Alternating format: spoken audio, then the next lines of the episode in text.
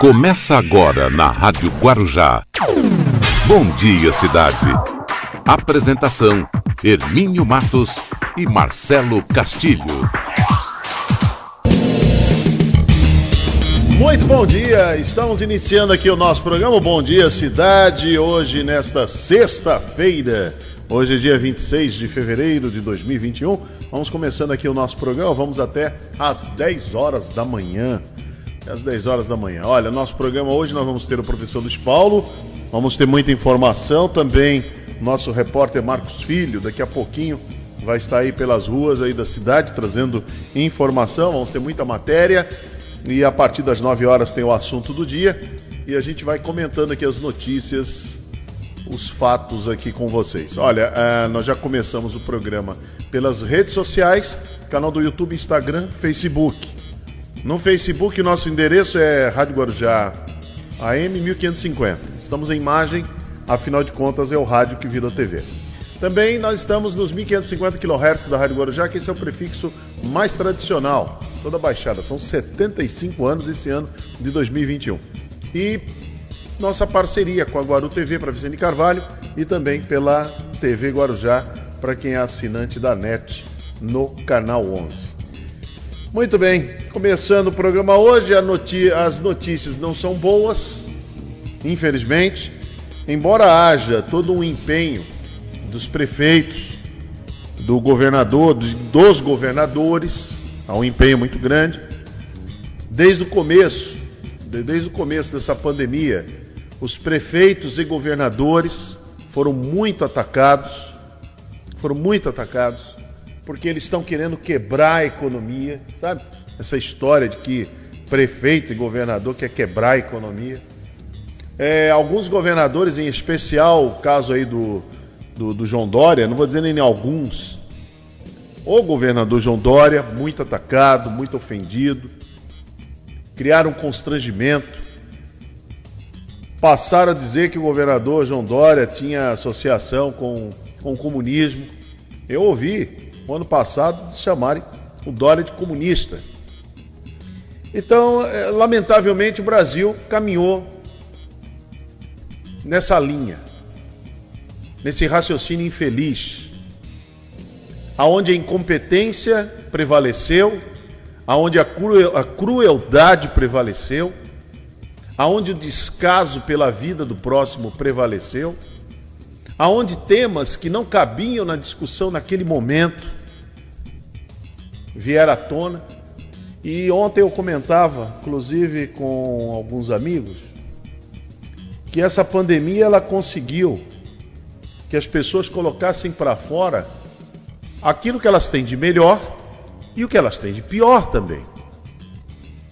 Lamentavelmente, o que a gente viu, o que a gente está vendo, inclusive, nesse um ano, vai para um ano agora, no mês de março. No dia 11 de março vai completar um ano dessa pandemia. Que a gente viu? A maioria, uma grande maioria, colocando para fora o que tem de pior. Promovendo aglomeração, nós vimos isso festas clandestinas, apoiando, apoiando ideias totalmente sem nenhum sentido, fora da ciência, como diz o pessoal, fora da casinha, totalmente fora da casinha. A começar pelo presidente Jair Bolsonaro, que é um negacionista assim daqueles, é, ele, é, ele, é, convertido e não tem, não tem saída. Ele não vai mudar. Ele é negacionista mesmo. O país chega a 250 mil mortos e o presidente Bolsonaro continua promovendo aglomeração. Pior ainda é quem se submete às aglomerações de um homem com uma cabeça tão cruel como essa, que se diz ser patriota, gosta, é, valoriza a família e diz que tem Deus. Mas as suas ações não revelam isso. De patriotismo ali não tem nada, não. E o que, que nós estamos vendo? O país batendo cabeça, o Ministério da Saúde continua batendo cabeça, não sabe, não sabe o que fazer. O presidente foi atrás, ao invés de, de concentrar os esforços em vacina, fica procurando paliativos. Agora, no, no, na metade agora de. tem uns 15 dias aproximadamente, de fevereiro, o presidente começou a querer ir atrás de um, de um tal de spray. Spray da, que tem lá, que a Israel está defendendo. Só que Israel já vacinou toda a população. Está desenvolvendo um spray para outros, para outra situação da Covid. Mas aí o Bolsonaro ele quer se agarrar em alguma coisa. Ou é na cloroquina que não deu certo, ou é na tiazinha lá do enxofre, ou é o tiozinho do mel com limão. Correntes de orações, jejum, né? Promover um jejum. Você lembra quando ele, o ano passado, ele se juntou, perdão, ele se juntou aí com vários religiosos para promover um jejum. E o que era dito naquela reunião que ele fez? e os religiosos acabaram dizendo que isso não existiria mais. Que a partir daquele dia que eles estavam tirando um domingo, eu não lembro que domingo foi aquele, era um domingo de correntes de orações, de jejum que eles iam fazer, numa, numa tal de vigília. No dia seguinte, na segunda-feira, acabou a pandemia do país. Então o presidente ele foi atrás desse tipo de artifício tipo de expediente. E, lamentavelmente, um grupo de pessoas fica ali batendo palma, batendo palmas o tempo todo. E apoiando. Ele teve no Acre agora, promovendo aglomeração, não usando máscara, não defende o distanciamento, o uso de máscara, lavar as mãos, ele nem, ele nem fala isso sobre higienização. E aglomeração, muito menos. O que mais ele quer é aglomerar. Agora, ele defendeu desde o início, junto com aquele Osmar Terra, a tal da imunidade de rebanho. Vamos supor que os governadores, vamos trabalhar com a seguinte hipótese: os governadores tivessem abraçado a ideia do presidente Jair Bolsonaro. Ó, não fecha nada, tá todo mundo solto, ó, vai trabalhar, deixa aí os idosos em casa, deixa os velhinhos em casa, aqueles que têm comorbidade, e o resto vai trabalhar. Vamos trabalhar porque a economia tem que andar. Hoje teríamos um país com mais de um milhão de mortos. É só fazer a proporção. É só fazer a proporção. Mais de um milhão de mortos e mais uns tantos milhões aí de, de moribundos. E eu volto a dizer, olha, é, lamentavelmente, mas o morto não consome, e aquele que está doente também não vai consumir. Não adianta dono de restaurante, dono de loja, dono de shopping, o que for. Quiosque de praia, carrinho de praia que vende caipirinha. Olha, o doente, o infectado, ele não vai aí no teu carrinho tomar uma caipirinha no final de semana, se ele estiver doente. Dono de hotel, dono de pousada, não vai. O doente não vai. Não adianta querer mudar isso, isso é imutável. Como dizia o nosso querido saudoso Manduca, o Armando Gomes, é inexorável. Isso é o inexorável da vida. Não muda. Não adianta você querer, querer inventar roda. Não, tem que todo mundo trabalhar, tem que todo mundo. Mas em que condições? Um povo sem orientação, povo sem educação, o governo federal não fez uma campanha, em um ano não fez uma campanha. Olha, gente, mantenham a, a distanciamento, usem máscara, lavem bem as mãos, evitem aglomeração. E vamos trabalhar. Nem essa campanha teve.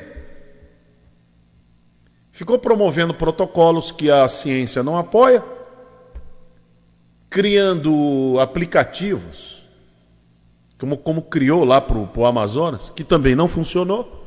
Olha o que está acontecendo no Amazonas. O povo do Amazonas resolveu, principalmente de Manaus, resolver abraçar essa ideia. Vamos, vamos viver a vida. Precisamos trabalhar, precisamos, precisamos trabalhar. Precisamos produzir. Mas a questão é: em que circunstâncias, em que condições, com que orientação. Trabalhar é uma coisa. Outra coisa é ficar aglomerado na praia, que nem o pessoal quer ficar aglomerado. Agora, com essa segunda onda, com a nova cepa do, do coronavírus, eu quero ver como é que essa turma vai ficar, vai ficar aglomerado nas praias. Como é que essa turma aí vai fazer? Está piorando. Ontem eu estava ouvindo uma, vi uma entrevista ontem do governador do Rio Grande do Sul. O Rio Grande do Sul também, que promoveu muito negacionismo Santa Catarina está jogando a toalha. Não foi o estado de São Paulo que quebrou a economia. Não foi o João Dória que quebrou a economia. É o vírus. Desde o começo eu tenho falado sempre aqui. O vírus. Aí ficou um monte de, de ignorante de má fé. Mas um monte de ignorante de má fé. Esquizofrênico. Os esquizofrênicos ideológicos. Falando de comunismo, falando de esquerdismo, falando de é igual agora a Petrobras, né? Agora o presidente resgatou um tema dentro da Petrobras. Tá ficando feio para ele porque já estão fazendo pente fino. Ah, não, porque lá tá cheio de petista. Quando foram ver, não tem. Foram todos nomeados pelo Paulo Guedes. Ele, ele demitiu agora um monte, mas todos nomeados pelo Paulo Guedes, pela indicação do filho, dos filhos. Ué, são petistas? Os petistas já não estão mais dentro das autarquias desde 2016 com o impeachment da Dilma. Esquece. Essa página virou. E a partir de 2019 virou. Quer dizer que agora o Jair Bolsonaro está vivendo a sombra dos fantasmas. Tinha um filme, né? Os fantasmas se divertem. Tem um filme assim. Teve. Aí vai ter uma outra edição. Os fantasmas contra-atacam. Só se foi isso. Está se apegando nisso. Se apegou no comunismo, deu certo. Se apegou no esquerdismo, deu certo. Se apegou. Não vou fechar com, com, com desonesto, não fecho com tal, fechou com o centrão. Está aí agora o centrão. Ontem eles estavam se blindando. Olha, olha que beleza, hein? Ontem eles lançaram aí um, um projeto para blindar os deputados, viu isso? para blindar os, os, deputados. O que aconteceu com esse Daniel Silveira, anotem, não vai mais acontecer tão cedo. Não é porque o deputado não irá cometer crimes, é porque agora, agora eles se blindaram de vez. Agora eles colocaram todas as hipóteses possíveis e imagináveis lá para que ninguém mais deles sejam presos. A ideia é essa. Então agora está tudo fechadinho. Está tudo certinho aqui. Então. Ah, só que eles não estão pensando é no crime de agressão Supremo, não. São outros delitos. Porque o que o Daniel Silveira fez é uma infantilidade. Aquilo foi uma infantilidade, falta de inteligência desse deputado. Mas os crimes que muitos deputados cometem contra o chamado erário público, contra o dinheiro público, aí é uma outra situação. Então eles estão se blindando mesmo. Eles estão se blindando. E o país vai isso, batendo cabeça, não tem vacina suficiente, os prefeitos estão aí lutando, fazendo as suas programações para vacinar os grupos de risco, estão lutando com a que tem. E qual é a vacina que tem mesmo?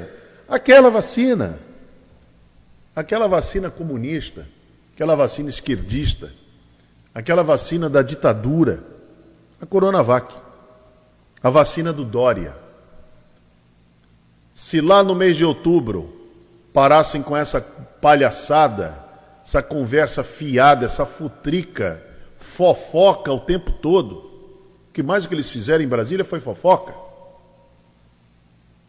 e tivesse trabalhado com seriedade, hoje o Instituto Butantan estaria produzindo a quantidade de vacinas necessárias para imunizar pelo menos a metade do país. Mas, em nome da pátria de Deus e da família, resolveram fazer fofoca. Resolveram fazer fofoca. Então é isso aí. Então agora o brasileiro vive à sombra, vive ao medo de não se ter vacina. Os outros grupos, que já está chegando no grupo de 75, né? Já vai chegar semana que vem. Agora, tem que dar a segunda dose, daqui a pouco acaba. E o restante da população abaixo de 60 é a maioria. Ah, deu para vacinar os idosos, mas é a minoria. Agora, agora vai começar a maioria, agora, agora vai começar a massa. E a massa está querendo ser vacinada. Até os negacionistas estão furando fila, estão subornando enfermeiros. Agora foram descobertos, parou um pouco. Perceberam? Perceberam que pararam as, as denúncias? Porque eles foram descobertos. Os negacionistas foram descobertos. Esses patriotas de Araque Fajuto, que param na vaga do idoso, do cadeirante, passa no sinal vermelho, suborna o guarda, está subornando o enfermeiro para furar a fila. Passou o ano de 2020 inteiro plantando fake news, disseminando mentira, falando contra a vacina, falando contra a máscara, contra o isolamento, contra o distanciamento, promovendo muitos promoveram aglomerações, estavam lá, mas agora estão subornando enfermeiros, que a situação infelizmente está difícil, não se justifica, para terem a vacina. É isso aí. Vamos ver o que vai acontecer. Né?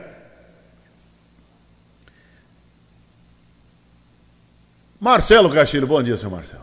Bom dia, Hermínio. Bom dia aos amigos da Rádio Guarujá. Bom dia a quem nos acompanha aqui na TV Guarujá, canal 11 da NET, e na Guaru TV, para toda Vicente de Carvalho. Eu assino embaixo tudo que você relatou no início do programa e vou colocar mais uma pitadinha nisso daí, Hermínio. Ontem, presidente, na sua live tradicional das quintas-feiras, na sua conta particular, revelou que existe um estudo alemão dizendo que a máscara é, não protege nada, é. que ela contamina as pessoas. É. Só que ele não revelou quem fez o estudo e qual o instituto e como que foi feito esse é. estudo. É, ele tem que buscar alguma coisa, né, para sustentar a sandice ah, dele. Ah, e um detalhe, Hermínio, o ministro, ele revelou isso depois que o ministro Pazuello reconheceu a piora da crise é. do coronavírus com o número de mortos. É. Então, ele tem que se pegar em alguma coisa. É, é lamentável, eu não, eu não, vejo mais, não quero. Eu já falei aqui, é uma coisa que, tem que, de, que a gente tem que descartar. Eu também não perco tempo, não. Não, não, a gente tem que, eu sei, é por, por conta da nossa. A gente, a gente pinça, a gente é, procura ver, mas. É, por conta da, da, nossa profissão, a gente tem até que, que comentar exatamente. É, esse tipo claro. de coisa, né? Mas. Eu vou falar, é, é uma pessoa, infelizmente, eu acho, eu já falei para alguns, então, acho que o Brasil merecia mais. Merecia mais. Ah, mas é honesto. Ah, mas combate a corrupção. Eu falei, é, pois é. O Brasil... Merecia mesmo, Hermínio? O Brasil merecia, merecia, mais. Eu acho que merecia mais. Merece mais do que isso. Isso é mas é obrigação. Merecia, ó, a sociedade ó, ser honesto. deveria escolher melhor, ó, né, Hermínio? Ser honesto é obrigação. Ser honesto com o dinheiro do próximo é obrigação. Sim, claro. O dinheiro não é seu. Vai roubar a sua empresa. Agora, o dinheiro do outro, não. O dinheiro do outro você não pode fazer. O dinheiro público você não pode fazer. Então chega lá com essa história. E outra coisa, não é ele que combateu a corrupção. Combateu a corrupção foi o Ministério Público. Foi uma força chamada Lava Jato. Os bandidos, os ladrões lá de Brasília, lá que dilapidaram a Petrobras, estão presos. Petistas e outros estão presos por conta da Lava Jato, que agora eles enterraram que agora o Centrão está enterrando. Nessa união está enterrando. Então não tem, não tem combate à corrupção, coisa nenhuma. Entendeu? Tem combate coisa, coisa nenhuma. A corrupção é combatida pelo Ministério Público a partir de denúncias. Inclusive, quem mais faz denúncias sobre corrupção é a maldita imprensa, que se quer calar. Na visão do presidente, o ideal era fechar. Folha de São Paulo, Estadão, Rede Globo, Globo o ideal era fechar todo mundo. Quem diz o que está acontecendo, os malfeitos, é a imprensa. Por exemplo, falei aqui que a Câmara está tentando se blindar. A imprensa levou o assunto, o tema, à opinião pública. O que está acontecendo no dia de hoje? o Arthur Lira, esse homem idôneo, né? Idôneo, um poço de, de honestidade, de candura, já está recuando. Diz que já vai mudar o texto. Por Porque quê? o STF também entrou no meio também. Não, mas por quê? também. O, o mundo caiu Mas na cabeça dele. A opinião. é a, a- a imprensa maldita É. lançou o tema, tratou do tema, e aí as pessoas, os cidadãos que pagam a conta, reagiram. Estão promovendo um monte de mudança nessa Ah, PEC, então ele já está mudando. porque o original É. não vai passar, obviamente. Está mudando.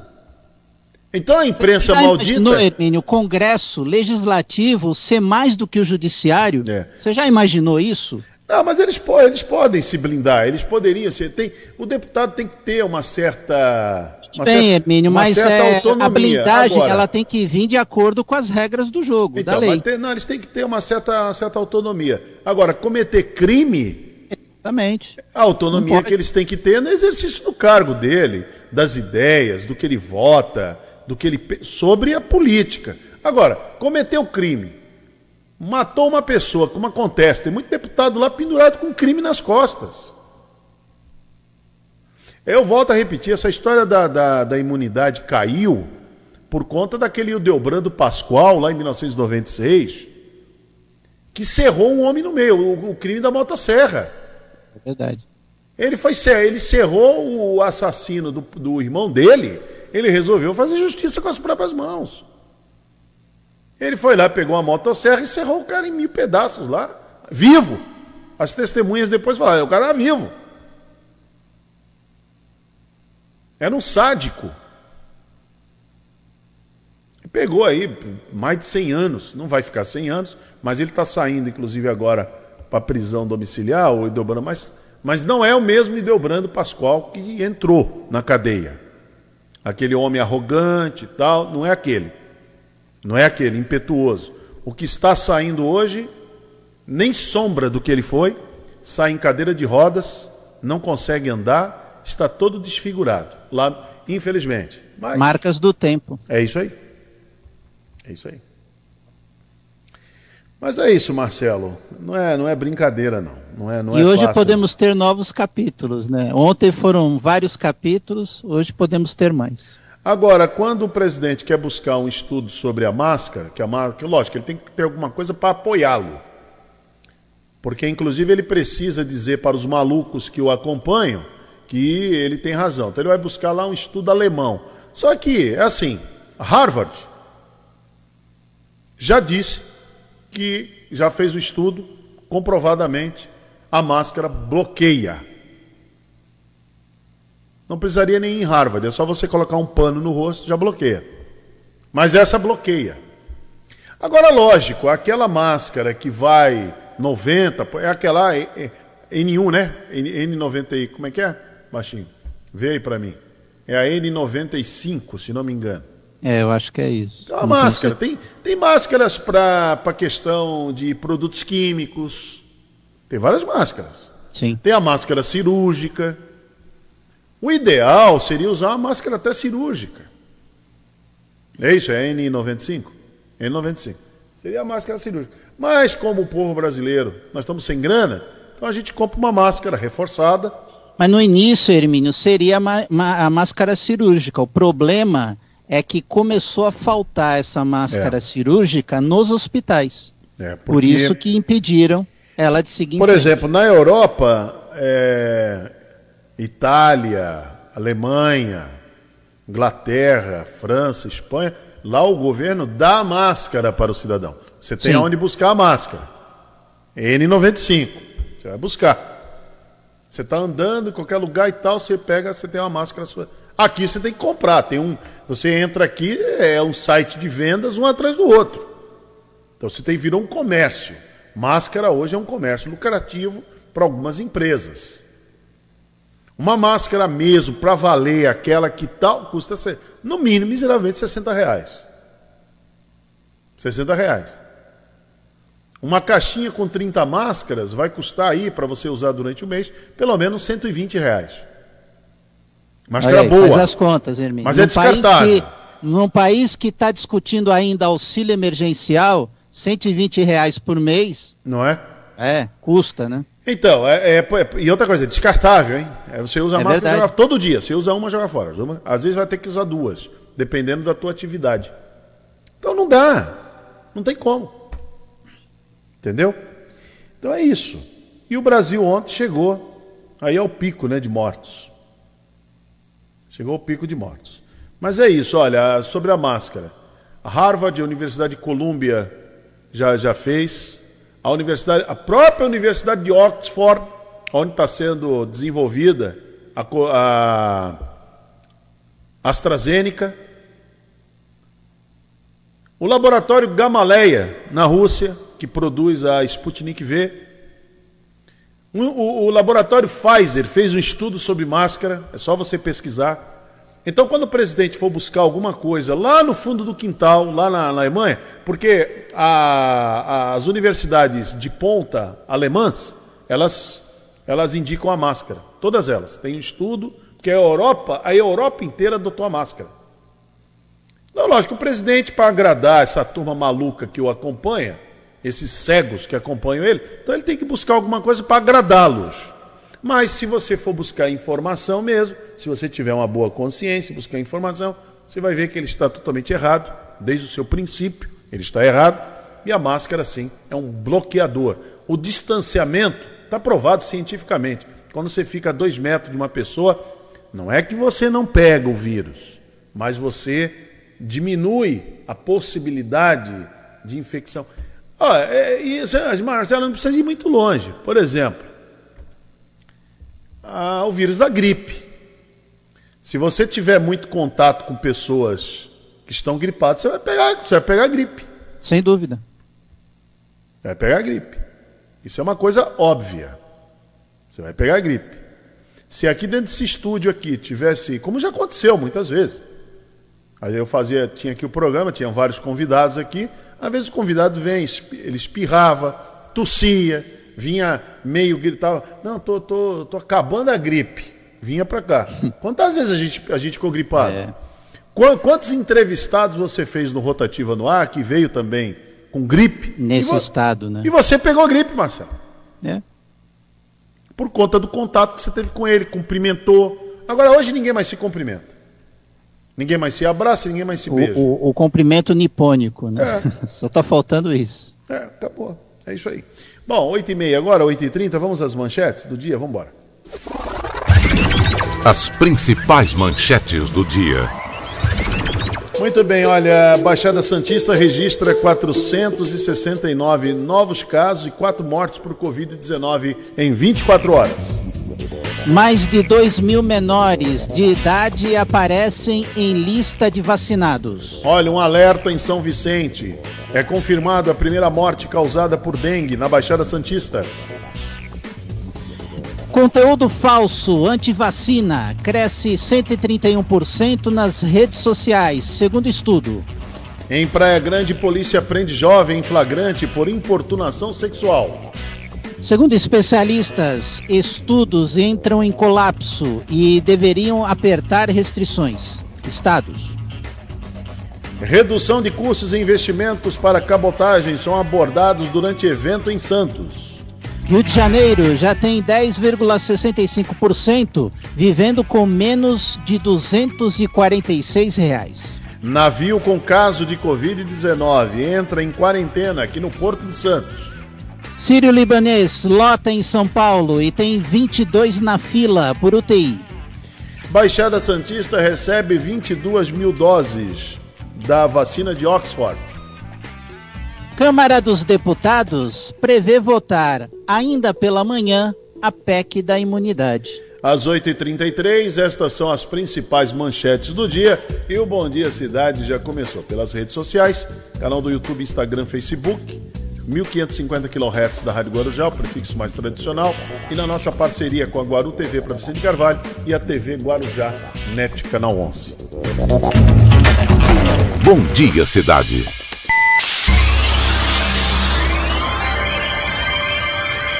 Oferecimento: Móveis e Colchões Fenícia. CRM Centro de Referência Médica de Guarujá. Estamos apresentando Bom Dia Cidade. Muito bem, vamos até às 10 horas da manhã aqui no Bom Dia Cidade. E, Marcelo, ontem, ontem pelo que eu vi, ontem foi uma noite para quem torce, para quem torcia para o Flamengo e para quem estava torcendo para o Internacional. É. Que sufoco para eles, hein? É que verdade. sufoco. E ali no final, ainda teve aquele golzinho anulado ainda. Tava, foi, foi bem anulado, que estava impedido Foi, mesmo. foi, estava impedido. Agora, se não, é, não fosse o VAR... Agora, o primeiro lance que foi anulado é que gera discussão, né? Lá no Sul, né? Até agora. É, teve um gol, né? Teve um gol no meio que foi anulado, foi isso? É, acho que foi um gol e um pênalti, né? Não tenho É um certeza. pênalti? É, tava- que gerou aí a contestação. É, Mas os foi- outros lances, todos certíssimos. Então, não foi dado pênalti pro Internacional, então? É, é acredito que tenha sido isso. É, não, não lembro dado. agora. Quanto, é, contra quem o Internacional estava jogando Mas, mas, mas o Inter não jogou bem, vamos falar a verdade também, né? Já recebeu em casa o Corinthians Não, pera- pera ontem. Ô, baixinho. Ô, é, ô, ô, ó, eu tô te chamando de Hermes, tô te chamando de baixinho. Você não é baixinho coisa nenhuma. Você tem, qual, é- qual é a tua altura, Marcelo? Você é muito alto, né? Não sei, né? Pro, pro baixinho talvez eu seja não, né, não, mas qual é a tua dele. altura? Qual é a tua altura? Eu sei que você é muito alto. Qual é Eu tua tenho altura? 1,92. 1,92. É a altura do, do, do gatinho, hein? O gatinho também tem 1,92. Tá ali, né? O gatinho é alto também, vocês são muito altos. Mas vamos lá. Ô, Marcelo. Hum. Então o Internacional jogou contra quem mesmo? Jogou contra o Corinthians. Ah, então teve o, o- pênalti anulado. Foi contra o Corinthians. É, é, teve jeito. três lances, né? Que o VAR teve que entrar em ação. Olha, é, é contra quem? Contra o Corinthians? Ah, Contra o é Corinthians. Aí é aquele Se bem que o Flamengo também, né? Vários jogos o VAR teve que entrar em ação. É. E o Flamengo jogou, pelo jeito, jogou muito mal. Eu vi o finalzinho do segundo tempo. Jogou muito mal, né? Que deu pra acompanhar assim, deu muito É, mal. né? já, já disseram antes do jogo que se o Flamengo entrasse com vontade mesmo, o Flamengo ganharia o jogo. Mas, É, mas o São Paulo também resolveu ontem. É, o, que, o que não jogou contra o a- Botafogo. até porque, Hermínio, valia a classificação para a fase de grupos É. da Libertadores. O São Paulo estava disputando com o Fluminense. É, então. O que ele não jogou contra o Botafogo, resolveu ontem embaçar contra o Flamengo. É verdade. É, é isso aí. Quer dizer que o Flamengo campeão, então. Campeão, Flamengo campeão. né? Campeão, Aliás, Flamengo. bicampeão. Porque ele foi campeão em 2019 e agora em 2020. Sem querer provocar, e o Palmeiras? Palmeiras ficou em sétimo, se eu não me engano. E sem querer provocar, e o Santos? Ficou em oitavo, na pré-Libertadores, desbancando o Corinthians. É. Boa, gostei, Marcelo. Boa. É isso aí. Tá muleira. É isso aí, meu. Mas muito bem, vamos em frente aqui. Chamar o professor Luiz Paulo. Vamos Vem lá. trazendo você sabe. No Bom Dia Cidade, você sabia? Bom dia, Hermínio! Bom dia, Marcelo! Bom dia, cidade!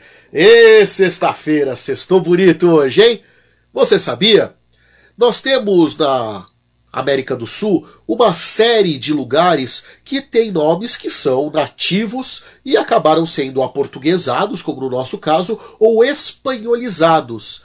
Nós temos na região da Cordilheira dos Andes uma, um tronco linguístico que é derivado do quechua, que é o tibicha.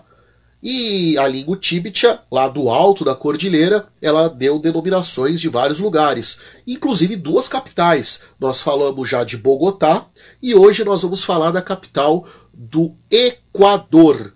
A capital chama-se oficialmente San Francisco de Quito. Bom, São Francisco, hoje, 4 de outubro, é o dia consagrado a São Francisco. Então ela foi fundada, hoje é aniversário da cidade de Quito. E o que quer dizer Quito? É Quito em Tibicha, quer dizer lugar do meio, ou meio do mundo, ou centro. Então vejam, ele já tinha uma noção, vamos lembrar que o, o Quechua é o, o- a língua nativa dos Incas, né? E os Incas eles eram muito, muito avançados com relação ao estudo astronômico, então eles já tinham é, é, noção do que o nosso planeta era redondo e tudo mais, então eles conseguiram encontrar qual seria este meio do mundo, este lugar onde marca o dia à noite com 12 horas, né, os equinócios e tudo mais. Aliás, o próprio nome Equador quer dizer meio do mundo. É, é o lugar onde você tem a razão da, da dinâmica da rotação do corpo celeste. Então, os planetas têm Equador, as estrelas têm Equador. Né? Então, o nome San Francisco de Quito, hoje, 4 de outubro, dia consagrado a São Francisco de Assis, é o dia da fundação desta bela cidade no meio do mundo. É a curiosidade que move o mundo. O professor Luiz Paulo trazendo a curiosidade que move o mundo, voltando na segunda-feira aqui com a gente. Olha, em razão da identificação de dois casos de chikungunya ah, no Gonzaga, em Santos, o bairro vai receber nebulização contra o, o mosquito da dengue. Então já começou desde o, começo, desde o início da semana e está se, se ampliando. Porque tem um caso, tem dois casos lá. E é o que acontece, você veja bem, tem dois casos. Você faz a notificação, você vai numa, numa unidade de saúde, unidade básica de saúde, faz a notificação ali, eles fazem, avisam o departamento que cuida e eles vão lá fazer o perímetro. Por isso que a Ana Lúcia Gama, ela dá essa informação aqui no programa. Presta atenção. As pessoas falam assim: a gente está com dengue, vocês não vieram aqui. Se você não procurou atendimento médico e não foi feito notificação, a gente não sabe aonde que está o problema, né? Então não tem como ir. A cidade do Guarujá está fazendo a sua parte, colocando agentes nas ruas para poder ajudar você a combater a dengue. Mas se você não fizer a sua parte, aí fica complicado. Afinal de contas, você cuidando de você, você cuida também do próximo. A gente vai conversar agora com o responsável sobre essas ações que vem acontecendo na cidade para você entender um pouco mais e se conscientizar, com certeza fazendo então a sua parte.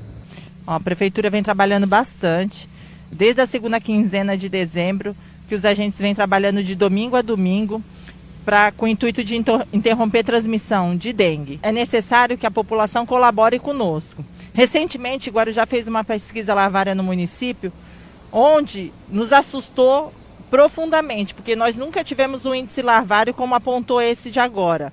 Então é necessário que a população faça a sua parte, que vistorie suas casas todos os dias, porque vem chovendo todos os dias na parte da tarde. Não adianta eu tratar meu ralo hoje, se chover à noite, no outro dia você tem que tratar novamente. Você precisa olhar sua bandeja de geladeira, sua pingadeira do seu filtro, as suas calhas, as suas caixas d'água. Andou tendo muitos vendavais na cidade, onde levou-se muitas tampas de caixa d'água. Se precisar de tela para caixa d'água, o de, nosso departamento fornece. É só ligar no 3341-6569. E um, uma outra coisa muito importante é se as pessoas estiverem com sintomas de dengue, procure o pronto atendimento para ter o atendimento adequado, faça muita hidratação. Mas o mais importante também é estar tá indo na unidade básica de saúde, depois do quinto dia de sintomas, para poder estar tá fazendo o exame específico que é a sorologia, que é onde detecta dengue, zika e chikungunya. Só assim a gente consegue desenvolver trabalhos na cidade. É, larva de mosquito nós dizemos que tem na cidade toda, né? E a gente está trabalhando de acordo com esse mapeamento. Mas a gente depende do, do, do, do morador, do munícipe fazer a sua parte nesse sentido. Nós trabalhamos duas vezes em menos de 30 dias a Santa Cruz inteira. Estamos fazendo um trabalho é, no Pai Carai aqui no Jardim Boa Esperança devido a essas notificações.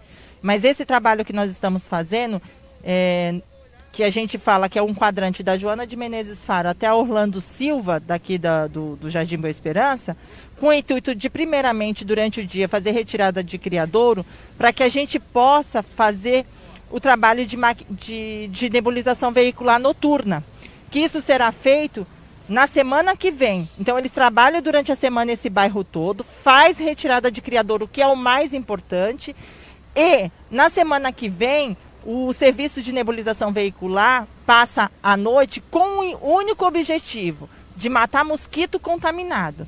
Esse trabalho é importante porque se nós fizéssemos um bloqueio, o, o agente com a nebulização costal só consegue fazer nove quadras dia com esse trabalho de nebulização veicular à noite, se é uma máquina, ela tende a fazer de 70 a 75 quadras a dia. Então a gente tem uma cobertura muito maior nessa questão de interromper transmissão. Por favor, pare cinco minutos do seu tempo todos os dias e verifique se tem água parada no seu quintal, dentro da sua casa. Eu costumo dizer que nós é, somos em poucos agentes para o município todo, mas o município tem mais de 310 mil habitantes, que são 310 mil agentes. Se todos nós, hoje, parar cinco minutos, a gente consegue mudar a realidade do município. Muito bem, então tá aí. Olha, nós estamos repetindo essa matéria. Fala assim, ah, mas essa matéria já passou a semana inteira. É, nós vamos repetindo. Vale a pena, tem que ser insistente. Tem um ditado velho que o Baixinho está dizendo aqui para mim, o, o, Marcelo, que a repetição é a mãe da retenção. Maravilha, hein? É, eu não ouvi, faz tempo que eu ouço, eu não ouvi isso aí. Baixinho tá culto, hein? Não, baixinho também é cultura, operador maravilha. É cultura. Uma maravilha. Então, a gente está repetindo por quê? Para ver se você retém essa informação e você faça exatamente o que a Ana está dizendo aí. Você vê que em Santos, para quem mora em Santos, está nos acompanhando em Santos, então lá no Gonzaga, então está tendo problemas também nos bairros em Santos. Precisa cuidar. Combate à dengue é um esforço da população. Viu? Combate à dengue, esforço da população. 8 e 48 aqui no Bom Dia Cidade. Bom Dia Cidade.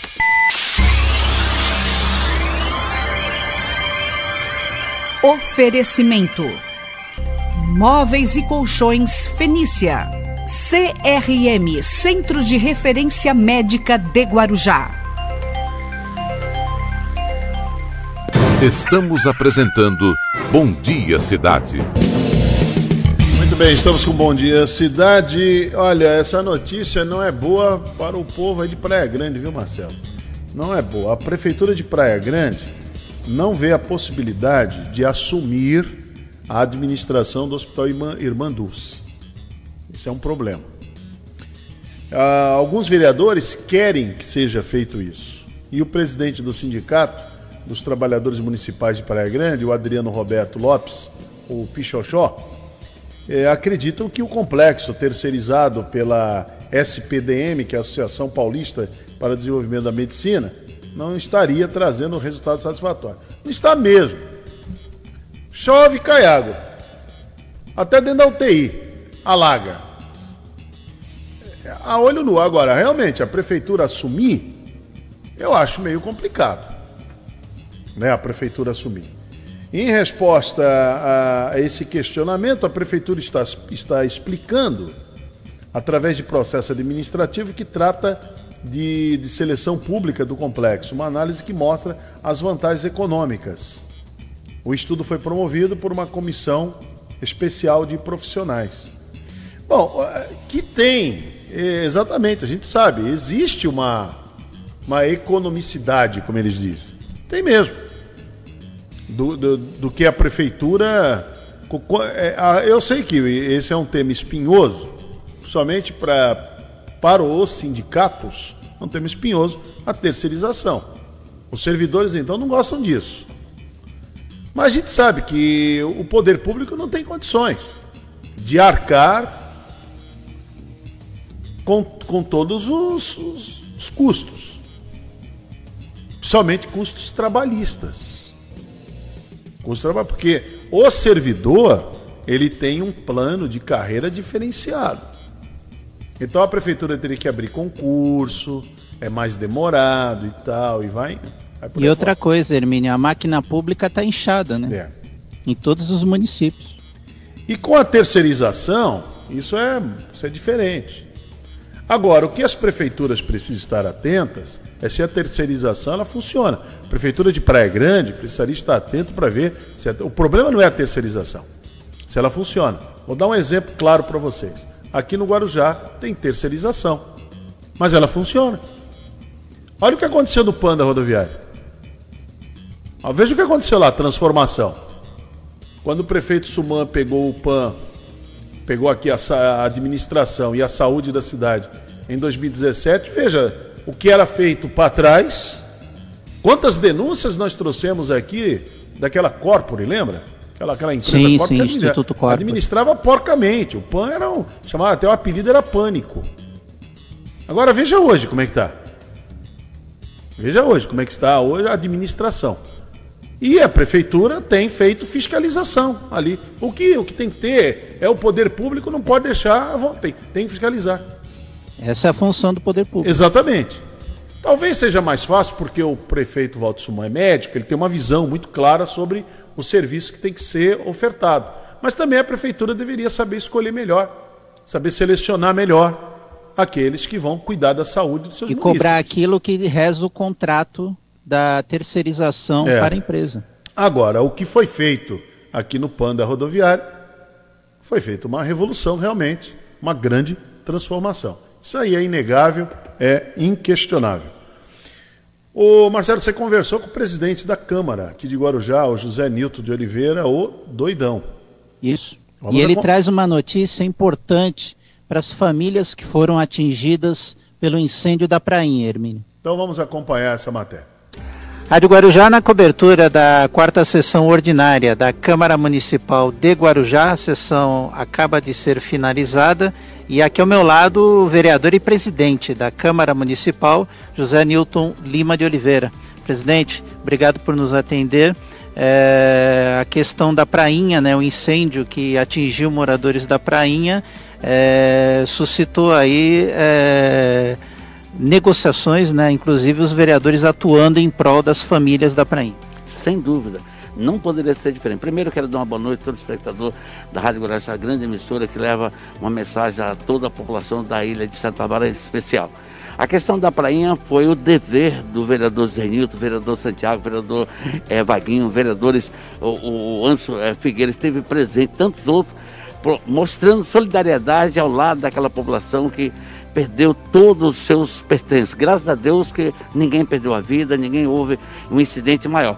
A questão material já está sendo é, buscada uma solução. O prefeito, Dr. Valsman, tem trabalhado junto com a CODES, a direção da CODES do SPA, na busca de um aporte no valor de 40 milhões de reais para a construção de 649 moradias, das quais 87 serão contempladas. Também o governo municipal, junto com esse vereador, junto com o governo eh, do João Dória aqui, na última reunião que teve aqui, veio inaugurar ali a- a- aquele projeto de contenção dos morros, também do Morro do Macaco, o Morro Bela Vista, e lá o, o governador deu uma notícia muito importante, que além de prorrogar o prazo do auxílio moradia para os moradores lá do Morro do Macaco, também anunciou uma por- importante notícia de que ele estaria também contemplando as 90 famílias que moram lá no incêndio na prainha. Então, portanto, terá um auxílio do governo municipal, terá auxílio do governo do estado, mais 300 reais, no total de 500 reais, e o governo está trabalhando municipal junto à CODES para que eles possam liberar o aporte de 40 milhões de reais para a construção. Caso isso não ocorra, a assinatura do convênio, poderá sim a população voltar novamente para aquela região, para aquela localidade. Isso é que ninguém espera, ninguém quer, ninguém deseja. Então, portanto, a direção da CODESP, ela, já que ela quer a área disponibilizada, ela tem que liberar recursos, esse aporte, para que o governo realmente construa aqui no final da Vila Ed, lá no Parque da Montanha, essas casas que possa contemplar aquela família que espera tanto por esse sonho, que é ter uma vida digna, uma função, como tem os moradores que moram na área de alto risco, na, na- ali na, na aldeia Prainha, que foram 301 famílias, já foram contempladas com aquelas obras lá do Parque da Montanha, custeado pela a rede de, de- de- de- de- de- que tem ali a Rumo, a empresa da Rumo, foi que subsidiou e com muito esforço do governo municipal, e a Câmara está sempre presente, apoiando os novos enfrentamentos, na busca de solução para as famílias que vivem no estado de alta vulnerabilidade. É o dever do vereador, é o dever desse parlamento estar sempre ao lado, buscando solução para os moradores, como acabaram de ouvir a notícia do próprio governador estaria liberando os recursos no auxílio moradia. Então, logo, se Deus quiser, a CODES cumprindo o seu papel, liberando recursos, o governo inicia a construção dessas moradias, que será muito importante de viver dignamente aquela família, como os que moravam na aldeia, na linha do trilho, já receberam aqui 301 moradias, mais 274, e ainda falta ainda a construção de mais 1.386 moradia com aporte do recurso aí dessa empresa Rumo para, uma vez por todas, retirar as pessoas que moram naquele alto risco na prainha e que possa, sim, a empresa liberar para fazer uma licitação para que novos investimentos, a geração de emprego, fortalecimento econômico do nosso município, mas dignamente e que as pessoas sejam indenizadas as suas moradias. Caso, eu divido, caso não haja por bem acontece, liberar esse aporte para a construção, vai dar o direito das pessoas novamente voltar naquela região e com suas moradias. É o que nós não queremos, que a população não quer. Porque não existe nenhuma ordem judicial para remover aquelas pessoas que moram 10, 20, 30 anos. O que tem que haver é investimento. Esse objetivo tem o prefeito municipal, tem a Câmara na busca de solução dos nossos moradores que, que moram naquela área da prainha. Presidente, mais uma vez, muito obrigado por atender a reportagem da Rádio Guarujá. Eu que agradeço e estar sempre presente que for solicitado. Obrigado a vocês. Vereador José Nilton Lima de Oliveira, vereador e presidente da Câmara Municipal de Guarujá, falando aqui no microfone da Rádio Guarujá. Bom, muito bom. As explicações aí do, do presidente, presidente Zé Nilton, né? Presidente da Câmara aqui de Guarujá, muito boas explicações dele. Essa, e essa questão social, né? Ela é importante. Esse aluguel social então tem que ser muito bem resolvido e é o que o, tanto a prefeitura quanto a Câmara tá trabalhando, estão, eles estão trabalhando é, fortemente. É porque há o entendimento de que é necessário um reajuste, mas é aquilo, é depende da situação, né? É. Não é tão simples assim de se aumentar o valor. Agora, que o valor é defasado, é defasado. Muito bem, 9 horas e 1 minuto. 9 e 1 aqui no Bom Dia Cidade. Bom Dia Cidade.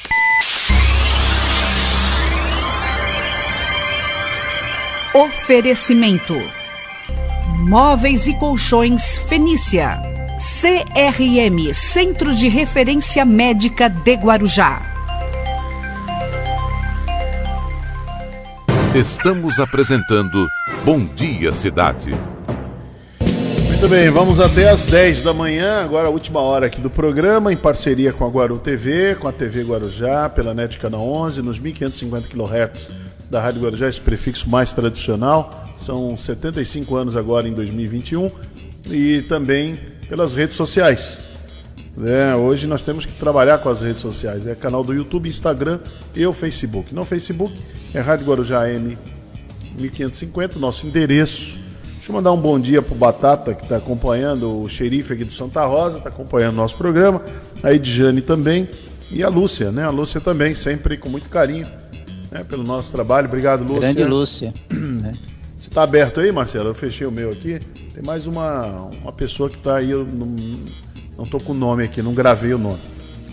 Daqui a pouco eu passo, daqui a pouco eu consigo ah, abrir. Delmarina Vilar. Como é o nome dela mesmo? Deu, Delmarino, né? É, Delmarino. Delmarino. Muito bem, meus amigos, vamos, vamos em frente. Olha, uh, Guarujá está recebendo aí novas ambulâncias. Já recebeu, né? Novas ambulâncias. Marcos Filho foi lá conferir.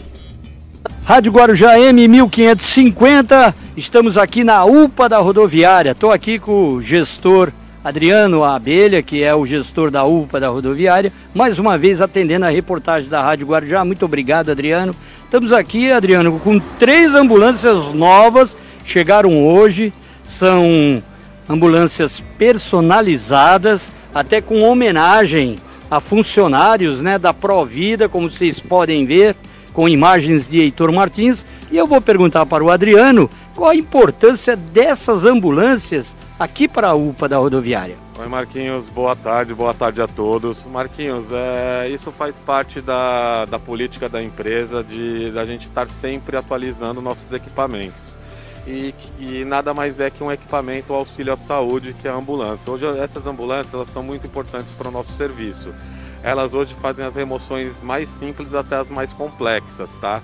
É, desde uma tomografia, é, que, que, um paciente sai daqui para ir até a, a clínica de, de imagem para fazer a tomografia, desde, até uma transferência para municípios mais longe mais longe que do Guarujá, de 200, 300 quilômetros, uma viagem dessa. Então é muito importante a gente estar sempre atualizando esse equipamento, que a gente possa estar, estar prestando o melhor serviço para a população. Adriana, essas ambulâncias vai atender o complexo todo aqui da, da UPA da rodoviária, é isso? Positivo, Marquinhos. Ela atende a nossa ala infantil, nossa pediatria, atende também nosso setor clínico, que é da UPA, atende também o complexo de Covid e fazendo o serviço todo, da, todo o nosso serviço, que hoje no nosso complexo. Essa ideia de personalizar com homenagem aos funcionários da Provida foi muito bacana, né? É, Marquinhos, na verdade é, essa homenagem é para todos os profissionais da saúde, né? Não são especificamente os, da, os nossos da Provida, mas todos aqueles que atuaram desde o início é, no combate à pandemia, quando, tá, quando todos estavam em casa se resguardando, eram esses que a gente quer homenagear, que estavam aqui dando na linha de frente, dando a sua cara a bater, a tapa, se a gente pode dizer assim, enfrentando o perigo de frente. Então essa homenagem é para que perdure aí, que ninguém esqueça o que a gente sabe que isso vai passar, para que ninguém esqueça o quanto esses profissionais fizeram pela saúde do Brasil e do mundo. E essas ambulâncias já começam a funcionar a partir de quando? Provavelmente segunda ou terça-feira. Hoje só agora só falta a relação de documentos, né? Na verdade só falta sair a documentação e a emplacamento. Posterior a isso elas já vão já vão para a operação. Vamos dar uma olhadinha aqui que essa é uma ambulância, é uma UTI é, completa, né? Uma UTI completa, como vocês vão ver com imagens de Heitor Martins, aqui na UPA da rodoviária. Estou aqui com o gestor, o Adriano Abelha, mostrando para a gente aqui as novas ambulâncias que chegaram aqui na UPA da rodoviária. Explica um pouquinho aqui é, o equipamento que tem nessa ambulância. Marquinhos, são duas, são três ambulâncias zero quilômetro, né, motorização diesel da marca Renault. Elas têm suporte para UTI, então elas podem ser embarcadas com todos os equipamentos os mais complexos para fazer essas remoções e transferências. Ela, ela tem um salão totalmente independente e com, com o suporte necessário para energização de todos esses equipamentos. Temos uma maca para transporte paciente, uma cadeira de roda também para paciente que não necessita de maca, suporte de oxigênio e todo o suporte que a gente precisa para montar uma UTI. Então ela sai daqui montada com o mais complexo dos aparelhos que a gente tem de medicina para poder fazer esses transportes. Rádio Guarujá na cobertura das três chegadas novas de ambulâncias aqui na UPA da rodoviária. Estou aqui com o gestor Adriano Abelha, mostrando agora a, a visualização delas, né? desenhos bonitos, homenagem a todo o pessoal da saúde que ajudou muito. Essas ambulâncias que vão começar provavelmente segunda ou terça já estarão à disposição da UPA da rodoviária. Mais alguma coisa que o Adriano Abelha gostaria de falar? Adriano, é, já que estamos aqui falando de Covid, dengue, o governador deu um lockdown no estado de São Paulo. Ainda não foi adequado para cá, para a cidade litorânea, só para o estado de São Paulo. O que, que você pensa disso? É, Marquinhos, eu fiquei sabendo agora há pouco aqui, até por vocês aqui, acho que é uma medida que ele tomou tendo em vista outras regiões, né? Porque o problema nós temos aqui no município sim, mas devido a todo o trabalho que a saúde vem fazendo aqui, a gente não está num estado crítico que, que justifique isso. Mas aí cabe os governantes decidirem em cada região o que fazer. Mas a gente sabe que hoje a gente está com uma ocupação em média de 30% a 35% nos nossos leitos de Covid no, no município ou particularmente aqui, aqui na, na UPA. Então aí cabe a eles regionalizarem aí, ver se cada região, se a gente tem que também deve obedecer essa, essa determinação por conta de, de outros de outros, no, outros indicativos de outros, outros municípios e aí eles têm que decidir, né? Mas estamos aí para atender. Tá certo. Mais um pouquinho aí mostrando as três ambulâncias novas que a partir de segunda ou terça-feira estarão em circulação aqui na UPA da rodoviária, já atendendo o munícipe de Guarujá, atendendo o turista que também vier né, para o Guarujá, vier para a nossa cidade, tiver algum problema e precisar usar, tá aí, tá aí o Adriano Abelha. Quero agradecer, Adriano, mais uma vez por atender a reportagem da Rádio Guarujá com esse carinho todo, com essa dedicação e parabenizar você por mais esse trabalho bonito. Eu que agradeço, Marquinhos. Eu que agradeço a todos, sempre dando essa oportunidade, vocês dando essa oportunidade para a gente, para a gente demonstrar uh, o trabalho que a gente faz e informar a população que aqui pode vir que nós estamos preparados. Marcos Filho para a Rádio Guarujá AM. Muito bem, está aí o Marcos Filho trazendo a informação. Muito bom, né? Então é bom, é, mais equipamentos na cidade, isso é importante aí, Marcelo.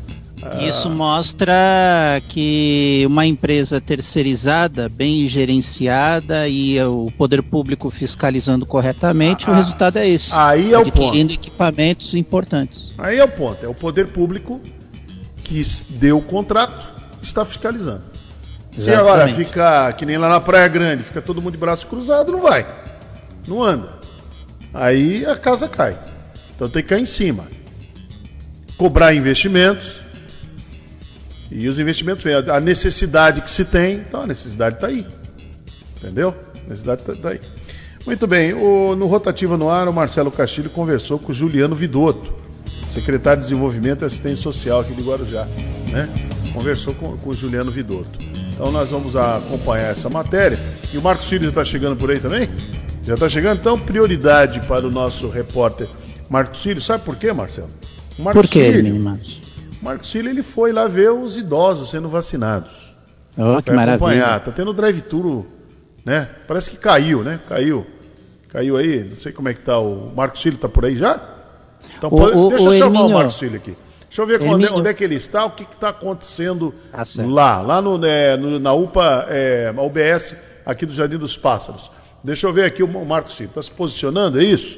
Tá ajeitando a maquiagem, ele tá dando a retocada. Diga lá, Marcelo, o que você ia falar? Não, então, enquanto ele ajeita a maquiagem, prepara os últimos retoques, acerta o equipamento, é, hoje, é, vai começar hoje o toque de recolher do governo do estado de São Paulo. É, começa às 23 horas e vai até às 5 da manhã do dia seguinte, né? Pelo menos as cidades da Baixada Santista devem seguir essa determinação do Estado, ah. a região do ABC vai fazer um toque de recolher mais rígido. Vai começar a partir das 21 horas e vai até as 5 da manhã. Que horas começa o toque de recolher?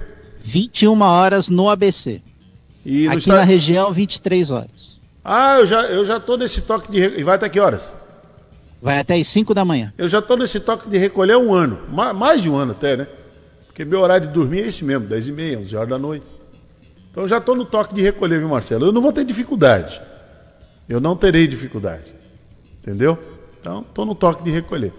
E vai ah, ter dificuldade é quem gosta de festa clandestina, né? Exatamente. Que também não será, é, não será fiscalizado. Não, o problema, será, olha, o problema, problema todo, Marcelo, do governador. O governador ele acerta na vacina acertou na vacina, mas erra nas decisões.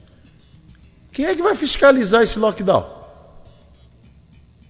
E nos locais de periferia, quem é que a, vai fiscalizar? A população, a população não está afim. Não tem, não tem equipamento, não tem é, pessoal suficiente para poder fiscalizar. Não tem. Guarda municipal, não tem polícia militar, muitas vezes tem que entrar numa área que tem que ser com força. E aí, como é que faz? Não tem, não tem lugar. Não tem como é que vai? Como é que vai fiscalizar isso? Como é que vai coibir isso? Se como. tivesse a consciência das pessoas, seria mais fácil. Ah, não precisaria. Mas como não tem? Não tem. O ser humano é um, é um complicador. O Ed Mota que já dizia, né? O mundo é fabuloso, o ser humano é que não é legal. É verdade. Não é o ser humano. O problema é o ser humano. É um problema sério. Então, não está nem aí. E o brasileiro está se mostrando aí o pior dos cenários, né? Então, se aglomerando. Né? Eu, eu, me lembrei da, da primeira parte que você fez hoje, que o ser humano está revelando aquilo que tem de bom, mas está revelando muito mais aquilo que tem de ruim, é, que estava dentro do armário. A pandemia resolveu isso. abrir a porta. A pandemia fez isso. A pandemia, eu falava isso muito lá em março do ano passado, a março e abril. Nós vamos mostrar o que nós temos de melhor, o que nós temos de pior. Aí a escolha é tua. Ó, o Marcos Cílio já tá lá. Deixa eu ver como é que tá o Marco Marcos Cílio lá, com quem ele tá acompanhado. Ah, tá, Tá com a bem Ana. acompanhado, hein? Tá bem acompanhado. Aí sim, Marcos Cílio, você não é fraco, não. Você, olha, a gente tem um respeito, a gente tem um carinho muito grande pela, pela Terezinha Plaça, a gente sabe a profissional que ela é, o carinho que ela tem, está à frente. Aqui no Guarujá, nós estamos assim, muito tranquilos de poder sermos gerenciados nesse momento de imunização pela equipe da Ana Terezinha. Muito legal mesmo. Marcelo, bom, ô, Marcos bom dia. Bom dia, bom dia Hermínio, bom dia Marcelo, bom dia a todos Bom da dia. mesa, bom dia os amigos da TV Guaru e TV Guarujá. Já estou aqui na Usafa do Jardim dos Pássaros, aqui na rua Roxinol, número 25, aqui com a Ana Terezinha, que é imunizadora do município. Vai falar um pouquinho como é que está o balanço da vacinação, qual a faixa de idade que está sendo vacinado hoje, porque essa vacina ela foi antecipada, era para ser só no dia 1 de março, e já foi antecipada, quer dizer, houve um avanço, e a Ana Terezinha está aqui para explicar direitinho isso para a gente. Não é isso, Ana? Isso mesmo. Bom dia a todos os ouvintes. Então, nós adiantamos a faixa etária de 80, começamos na terça-feira. Já vacinamos 70% da nossa população de idosos de 80 a 84 anos. Então, a gente agora está tranquilo, são os, os que faltam, né, para a gente completar 100% dessa faixa etária. A gente tem vacina para essa população, é a vacina Coronavac, que a gente está fornecendo para essa faixa etária. Além desse posto aqui do Pássaros, a gente abriu também na terça-feira uma unidade Vicente de Carvalho, que foi uma solicitação da população. Como recebemos o quantitativo que deu para a gente, com segurança, abrir mais um posto, né? Então tem uma equipe lá na sede da Guarda Municipal, que fica na rua Cunhambebe, lá em Vicente de Carvalho. Agora também tem uma sede lá na rua Cunhambebe, lá em Vicente Carvalho, também para vacinar a- as pessoas que queiram ir lá e que moram né, em Vicente Carvalho. Ô, Ana, uma pergunta que o pessoal pergunta, por exemplo, quem já tem 90 anos e ainda não se vacinou, pode vir se vacinar, por exemplo, hoje? Isso. Então a gente continua com a vacinação dos idosos de 90 a mais, de 80, e- até de 80 a mais, né? Então as pessoas que têm mais de 80 podem comparecer. A gente solicita que venha com documento de identidade com foto e um comprovante de residência. Por quê? Porque assim a gente garante que de fato os munícipes que moram aqui, né, os que residam, consigam a vacina com tranquilidade. E também, além dos idosos, a gente continua com os trabalhadores de saúde, que também têm comprovação de residência ou que trabalhem no município, tanto os que para a primeira dose, como os que já estão vindos de segunda dose também. E o horário de vacinação, tanto aqui como em Vicente Carvalho, qual é o horário? Aqui no Passa a gente continua a unidade das 8 às 17, o drive-thru das 9 às 15. Em Vicente de Carvalho, tanto o drive-thru como a unidade, que é o nosso posto volante que está lá na sede, das 8 às 16.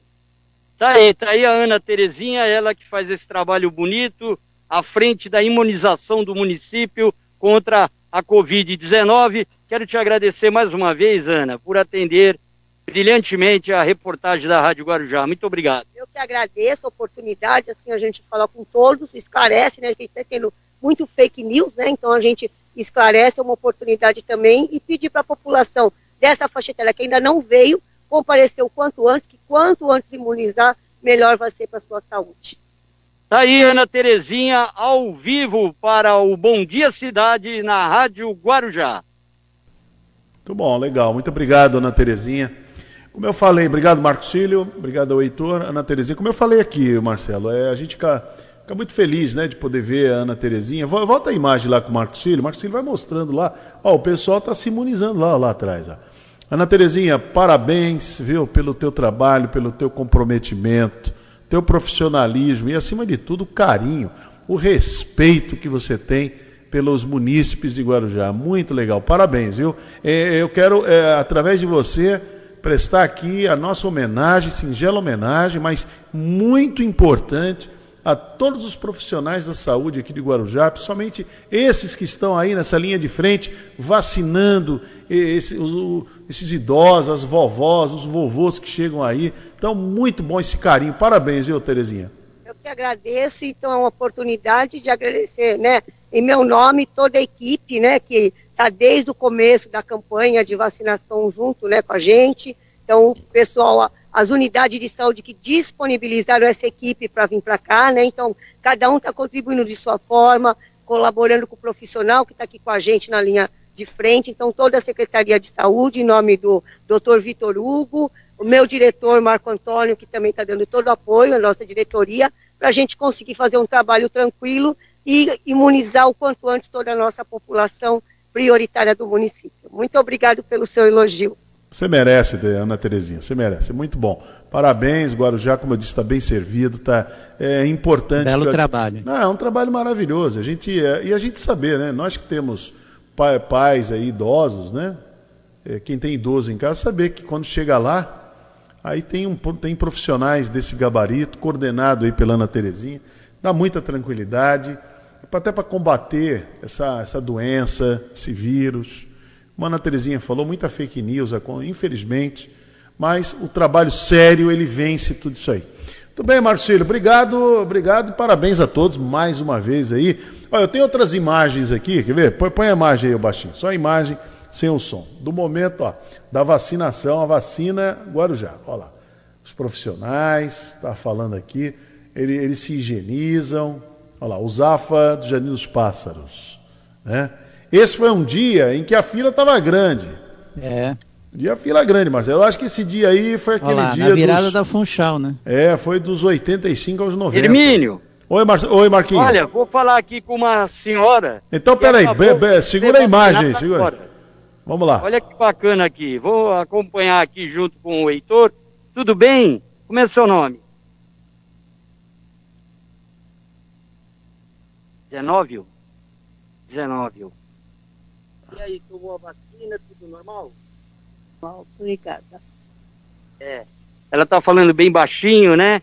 É uma e com razão, e com razão. Como aqui a, a vacinação tá aqui com o marido, acompanhando aqui, muito legal aqui é esse esse trabalho aqui que a Ana Terezinha faz com os profissionais aqui na rua Roxinol, número 25. Muito bom, Marquinhos. Obrigado, Drive-thru é até às 15 horas, é isso? 15 horas. Muito é, legal, é. muito legal. Tá bom então. Obrigado, Marquinho. Tá Obrigado, bom. Marquinho, pela sua participação. Parabéns mais uma vez a todos aí. É muito importante. Acima de tudo, esse carinho, esse acolhimento é importante. Volta aquela imagem que eu estava agora. Põe aquela imagem baixinha. Aquela imagem lá. Olha lá. Esse foi um dia em que a fila estava grande. Tanto para quem ia se vacinar dentro da unidade, como no drive-thru. Drive drive-thru. Olha lá. E agora tem dois postos, né? Como a Ana Terezinha falou aí. Tem dois postos. O posto Vicente Carvalho e a unidade do Jardim dos Pássaros, né? Vicente Carvalho ali na Cunhambebe, né? É, funcionando das 9 às 15. Isso. Então aí está mostrando ó, o momento de vacinação. Eu acho legal. O, o, você viu o que o profissional fez ali? Mostrou, senhorinha? Né? Mostrou a seringa. Olha lá, mostrou a seringa, Olha legal. Olha lá, tal. Aqui, ó, tá aqui, acabou. Não tem que ficar fazendo, sabe, criando qualquer dificuldade, criando nada. Tem que, tem que vacinar as pessoas. Né? Olha lá, que maravilha. Aí, isso aí é lá em Vicente de Carvalho. E tem o apoio da Guarda Municipal, tem todo o apoio, né? Muito importante. Olha, olha lá, os, aquela vovozinha ali também sendo vacinada. Olha lá, olha lá de novo, olha lá, olha lá vai olha aplicar. Isso, ó, mostrou, aplicou. aplicou. Olha lá, puxou, aí, olha lá. acabou. Pronto. Pronto. Ficou. Não tem, não tem que, que, que ficar e a família filmando também. Tá tudo certo, é por aí mesmo. É por aí. Ótimo. Excelente, excelente. Muito bem. O Baixinho, acho que a gente pode fazer um comercial. Podemos ir agora para a nossa janela comercial aqui no, no Bom Dia Cidade, depois de prestarmos é, essa prestação de serviços, viu, Marcelo? Marcelo, é muito bom. Muito bom mesmo. Bom, é 9 e 28. Bom dia, cidade.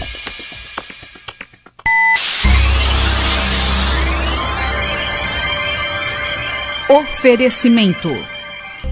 Móveis e Colchões Fenícia. CRM Centro de Referência Médica de Guarujá. Estamos apresentando Bom Dia Cidade.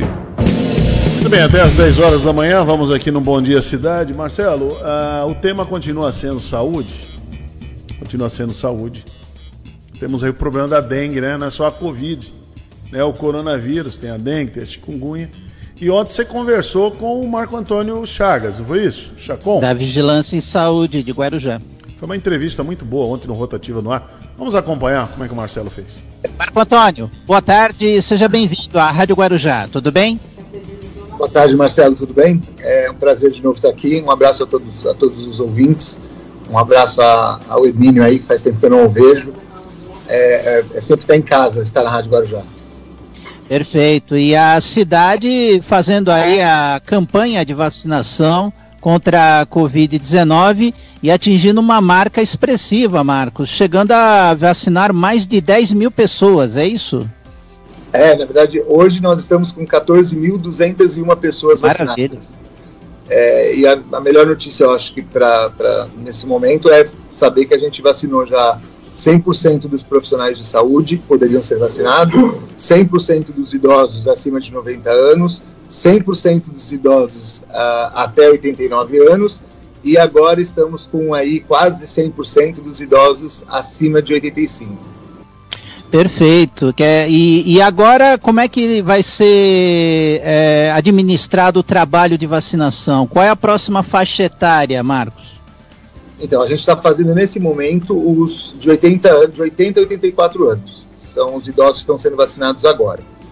Ah, os primeiros dias foram, são sempre uma loucura. Eu gostaria, inclusive, Marcelo, de pedir para que as pessoas, quando nós anunciarmos a, a, nova faixa etária, que as pessoas não corram. Teve idoso ontem que passou mal na fila, calor excessivo, fica em pé muito tempo, idoso gosta de chegar cedo. A gente fala que a unidade abre às 8, às 7 horas já tem gente na fila, ou antes disso. Então, assim, quando a gente divulgar que, por exemplo, a próxima faixa etária é a partir de 75 anos, 75 a 80. Ah, quando nós divulgarmos isso, eu quero que todas as pessoas saibam que nós já temos o um número de doses para aquela faixa etária guardada, reservada para aquele grupo. Então não precisa correr, porque não vai acabar. A gente, quando divulga a, a próxima etapa da, da, da, campanha, a gente já tem as vacinas reservadas. Então, por exemplo, nós, às 80 anos, hoje não tem fila nenhuma. E nós vacinamos quase mil pessoas na terça-feira. Então fica um, um, um trabalho insano para nós que estamos fazendo a vacina e o idoso que fica na fila muito tempo, mesmo no drive-thru.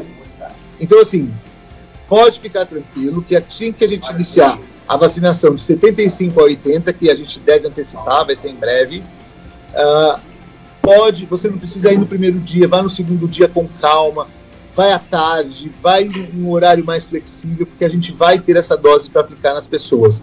Guarujá controlou muito bem as doses, a gente guardou essas doses, diferente de algumas outras cidades, e isso é um diferencial nosso. Eu queria agradecer aqui a, a, o esforço da Ana Terezinha, que é a responsável técnica da vacinação, o Edgar Manente, que é o, um, um, dos responsáveis também por toda esta campanha, e o pessoal da atenção básica, que tem ajudado a gente tanto no Jardim dos Pássaros, quanto lá na, na Cunhambebe, que é a de Carvalho. Realmente, um trabalho maravilhoso de toda a equipe que está participando aí dessa linha de frente na campanha de vacinação no Guarujá. E tem novidade, né, Marco? É, além da USAFA do Jardim dos Pássaros, tem um novo posto para poder fazer a vacinação em Vicente de Carvalho, é isso? Isso mesmo. A gente, porque assim, Marcelo, a, acima dos 90 anos, nós é, esperávamos vacinar um número X de pessoas já foi um pouco a mais. Então o Jardim dos Pássaros deu conta. Depois, quando a gente entrou na, na, na faixa etária de 85 para cima, é, nós vimos, observamos um aumento desse número de pessoas, mas ainda conseguimos fazer. Mas agora, dos 80 para cima, o número de pessoas era é, muito alto e ia impactar demais, tanto o trânsito quanto a, a, a vacinação em um ponto só porque as pessoas estão preferindo o drive-thru. do que ir na unidade. Muitas vezes a unidade ficou vazia e nós tínhamos quase 100 carros esperando para serem vacinados. Ah, então, assim, às vezes é melhor você ir até a unidade e se vacinar dentro da unidade, porque não tem fila e idoso tem preferência total, é prioridade total na, na hora de tomar vacina dentro da unidade. Ah, mas realmente, aí nós decidimos que Vicente Carvalho precisava ser contemplada ah, para que as pessoas não tivessem que se locomover né, de, de Vicente Carvalho até o Guarujá. E aí pensamos no melhor lugar, a gente nunca pode esquecer da segurança. A, a, a vacina está sendo guardada na, na, na, no Jardim dos Pássaros, porque a gente tem guarda 24 horas lá. E agora ela está sendo, é, tá sendo levada para sede da, da guarda em Vicente Carvalho, porque a gente tem guarda 24 horas lá. Então fica tranquilo para que a gente não sofra nenhum tipo de atentado contra essas vacinas. A gente não quer perder essa vacina nem por causa da, da, da, da temperatura, que é criteriosamente uh, observada, nem porque a pessoa, alguém vai roubar essa vacina. Então, a, uma da, a escolha da sede da guarda ali na, na Cunhambebe, dar, o endereço é Rua Cunhambebe, número 500, Jardim, Jardim Cunhambebe, fica muito pertinho da unidade de, de básica de saúde da Vila Alice, bem perto mesmo. Então, as pessoas que quiser, quiserem vacinar, o horário do drive é o mesmo nos dois. Das 9 da manhã às 15 horas, lá no Jardim dos Pássaros, drive-thru, quem quiser ir de carro, e lá no drive-thru da, da Cunhambebe, lá em Vicente Carvalho, também das 9 às 15. Então a pessoa fica à vontade para escolher onde ela. Ah, e tem uma pergunta recorrente. Ah, eu tomei a minha primeira dose lá na, no Jardim dos Pássaros. Eu posso tomar a segunda dose lá no, no Vicente Carvalho? Pode sim. A, assim, você levando. A obrigatoriedade é levar a carteirinha, o documento e o RG. A gente com a carteirinha, comprovando que você tomou a segunda dose, obviamente você pode tomar a, a segunda dose em qualquer um dos dois locais. Aqui na Rádio Guarujá, estamos entrevistando o Marco Antônio Chagas da Conceição, diretor de Vigilância em Saúde de Guarujá. Conosco aqui nos 1550, também nas redes sociais, pelo Facebook, Rádio Guarujá AM 1550. O Marcos, você lembrou muito bem que não há essa necessidade é, tão premente de que as pessoas cheguem com tanta antecedência no local, mas eu queria também que você falasse um pouco daquilo que a pessoa precisa na hora que ela vai buscar essa vacinação. Que tipo de documentos ela precisa levar para tomar essa vacina? Vamos lá. Se for, vamos falar dos idosos. Se o idoso precisa comprovar a idade que a gente está aplicando. Então, a gente está aplicando hoje a idosos acima de 80 anos. Então, mesmo aqueles que têm 85 ou 90 que ainda não foram vacinados, eles podem normalmente são vacinados. O que precisa levar? O RG comprovando a idade, obviamente. Se não tiver o RG, pode ser um outro documento com foto que comprove a idade e precisa levar um comprovante de residência. Por que o comprovante de residência? A gente está querendo proteger a nossa cidade. A gente sabe que a vacina é, um, é, é universal, a gente sabe que outras pessoas poderiam tomar aqui, isso sem problema, desde que eu tivesse doses suficientes.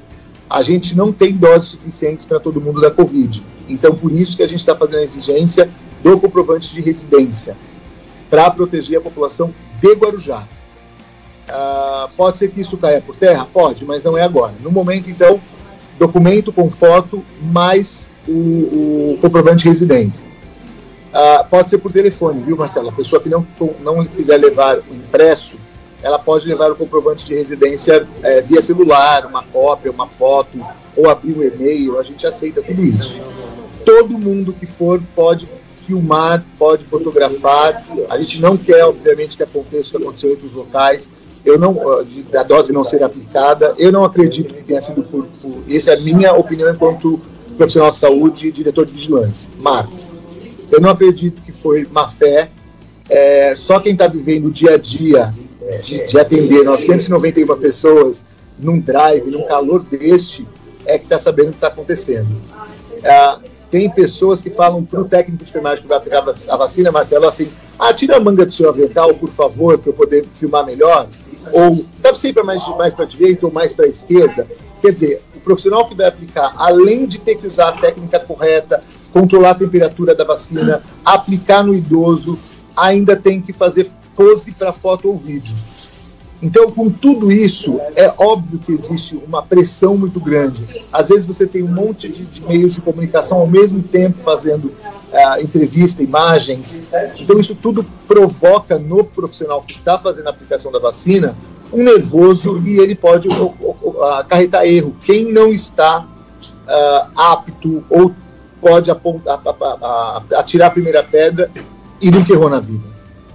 Então, uh, eu peço para que as pessoas tenham um pouco de paciência. E aí, voltando a falar o que você perguntou, profissional de saúde, a gente está fazendo profissional de saúde também, desde que este profissional de saúde leve a carteirinha de registro profissional. Então, se for psicólogo, médico, enfermeiro, técnico de enfermagem, auxiliar de enfermagem, terapeuta ocupacional, fisioterapeuta, assistente social, eu vou esquecer algum profissional de nível superior ou nível médio que tenha a carteira no registro profissional.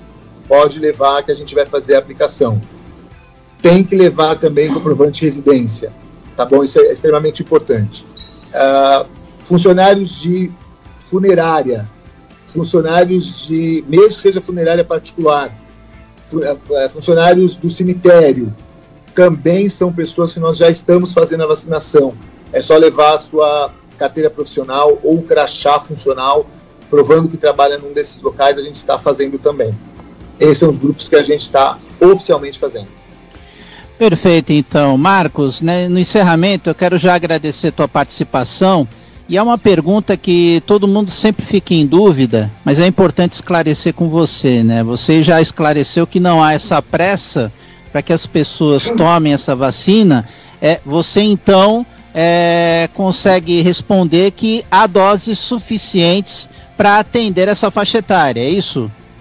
Exatamente. É, é, eu quero deixar isso bem claro. Assim que nós, Guarujá, falarmos assim, a gente vai antecipar a vacina para pessoas, vamos supor agora, vamos dar um exemplo, os 75 anos, que é a próxima faixa etária. A partir do momento que nós falarmos isso, vocês ouvirem isso na imprensa, ó, 75 anos começou a ser vacinado, não precisa correr. As doses para as pessoas, é, vou até perguntar, Edgar, Quantas pessoas acima de 75 anos, a 75 a 80 a gente tem no Guarujá? Ele vai me responder, eu vou avisar aqui pra, ao vivo para vocês. Eu... Então, 4 mil pessoas. Isso significa, Marcelo, que 4 mil doses vai, vão estar reservadas. A gente reserva até um pouco mais do que essas 4 mil doses. Porque a gente sabe que essa população ela está sub, sub uh, pelos números do IBGE. Então vai ter mais do que isso. Então a população, assim que a gente falar, ó, tá autorizado, não vai haver falta. Então não precisa as pessoas correrem para os drives ou para dentro da unidade, das duas unidades às 7 horas da manhã. A unidade abre às 8, é a partir das 8 que a gente vai fazer. E vai ficar fazendo durante todo o período. Por exemplo, a vacinação começou já faz um mês e a gente continua fazendo a vacinação para idoso acima de 90, para profissional de saúde, para idoso com 85. Então, não precisa ter correria. Essa correria está fazendo mal para o profissional de saúde que fica estafado, para os agentes comunitários de saúde que ficam pegando os dados das pessoas na, na fila, a CDCOM, que é o pessoal da guarda que fica ajudando na, na, na, na, segurança e na, no, no, no fluir da, da, da situação. E também para o pessoal do trânsito, que também tem ajudado a gente. Então, eu peço que não corram. A gente tem doses. Hoje eu tenho dose em estoque. Guarujá não teve vazamento de dose. Por isso que a gente só fez, nós só fizemos dois postos, enquanto teve outras, outras cidades que fizeram 30 postos, 25 postos. Eu sei que seria mais fácil fazer dessa forma, mas a gente preferiu, neste momento, garantir as doses para todos os idosos, que é a nossa prioridade, e o profissional de saúde, que é, que é o pessoal que mais morreu, e é o pessoal que não parou de trabalhar durante essa pandemia. Marcelo, se você me permitir, eu gostaria de falar Fique uma à vontade. postar agora no Facebook. Eu estou vendo que tem uma cidade, a cidade aqui do lado, Santos, está enfrentando hoje uma, uma greve de professores. É, é, claro que a gente quer que as aulas voltem, é óbvio que a gente não vê a hora dessa pandemia passar, mas os professores estão pedindo vacinas. Eu acho assim: o profissional de saúde ele morreu no, no, no enfrentamento da Covid. O profissional de saúde não parou de trabalhar um minuto, nem por home office, nem por, por remoto, porque não dá para fazer esse atendimento. Então eu peço para que os outros profissionais uh, de todas as áreas pensem nisso. A gente precisa voltar a trabalhar. As, a, a, as pessoas vão pegar Covid. A Covid é uma doença que ela, ela, ela é muito grave, porém, na faixa etária de alguns professores, é claro que não são todos, acima de 60 anos a gente tem que pensar, pensar mesmo, é, a gente tem que voltar às nossas atividades normais.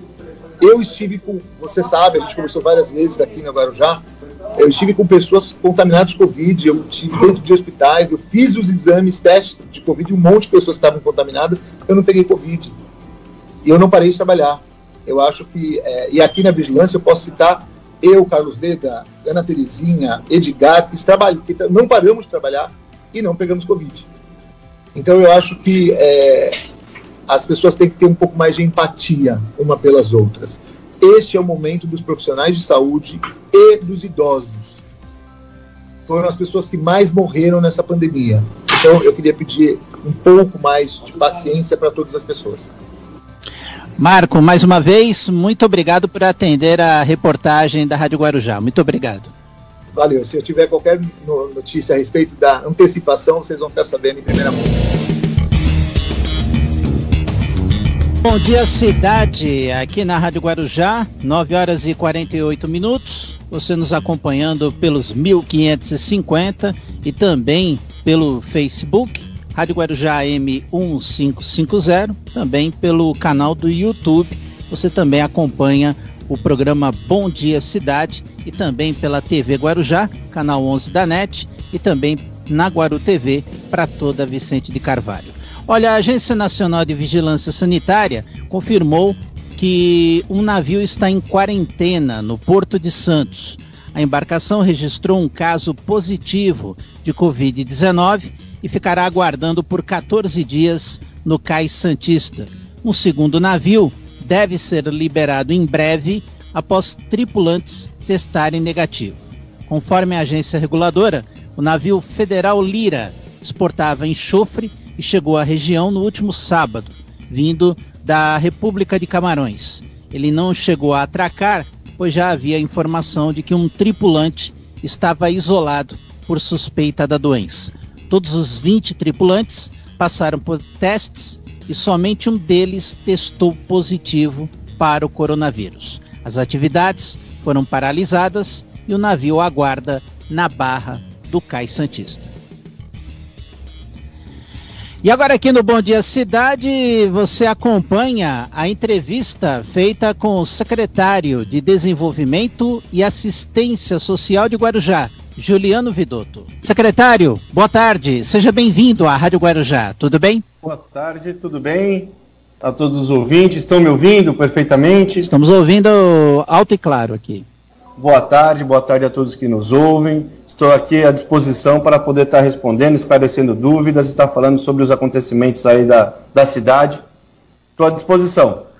Perfeito. E a gente começa essa conversa, secretário, falando de um tema, né, que aconteceu na semana passada, esse, acidente, esse incêndio, né, que acabou atingindo os moradores da Prainha e necessitando aí da, da intervenção, né, da ajuda da própria secretaria. O que, que a secretaria está tomando de medidas, de ações para atender essa população atingida por esse incêndio, secretário? Desde as primeiras horas do ocorrido do, do incêndio, a Secretaria de Desenvolvimento e Assistência Social se fez presente no local através das assistentes sociais. Nós levamos ao local seis técnicas, aonde começamos a, o cadastro socioassistencial e fazer o levantamento das famílias que foram atingidas diretamente. No local, nós conseguimos constatar 77 famílias e foram inseridas no dia seguinte, né, no dia 10, na quarta-feira, mais 10 famílias que, for, que tiveram seus barracos comprometidos parcialmente pela Defesa Civil. Então, totalizando aí 87 famílias que foram cadastradas por nós. Tendo esse cadastro em mãos, nós orientamos os responsáveis familiares a estarem indo até o CRAS, aonde em um trabalho, numa ação conjunta com o Fundo Social de Solidariedade, foi destinado a eles uma cesta básica e também um kit de é, saúde que tinha nele higiene pessoal e também de limpeza. Vale salientar que todas as famílias que por nós foram cadastradas, nenhum quis o acolhimento do nosso município. Né? Todos preferiram ser acolhidos por parentes, amigos. Então, nós fizemos o contato via CRAS para poder estar tá entregando esses kits na própria quarta-feira. Entre quarta e quinta-feira da semana passada, nós entregamos esses kits para ajudar essas famílias que estavam sendo acolhidas e as famílias acolhedoras, propriamente dito. É, só para entender, secretário, todas as 87 famílias elas é, foram é, morar com parentes, com famílias, é isso? Exatamente. Não atendendo a, a oferta da prefeitura. Exatamente. Uh, das 87 famílias, apenas uma, uma pessoa que fazia parte, que morava sozinha, uma senhora de 65 anos, resolveu ser acolhida por nós. Nós a acolhemos no nosso acolhimento para adultos e lá ela está conosco até os dias de hoje, esperando a documentação dela sair, que é a tomada dessa próxima decisão que nós vamos estar fazendo a partir de agora. É, esse cadastro socioassistencial faz com que nós tenhamos um vínculo junto à Secretaria de Habitação, onde há o cruzamento de dados para saber se uma dessas famílias já está inserida no programa habitacional ou se nós estaremos inserindo no programa de locação social, que é também vinculado à Secretaria de Habitação.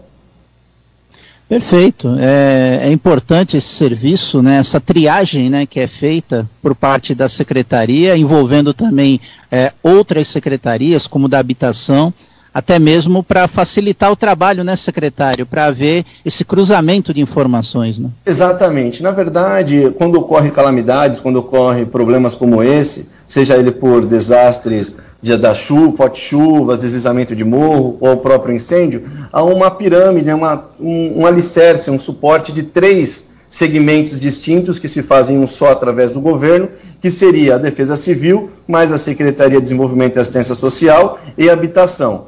Esses três chegam num, num conchavo aonde nós estaremos fazendo tanto o nosso cadastro socioassistencial, juntamente com o da habitação, e o laudo técnico da Defesa Civil, para poder chegar num objetivo único que é atender da melhor maneira o munícipe.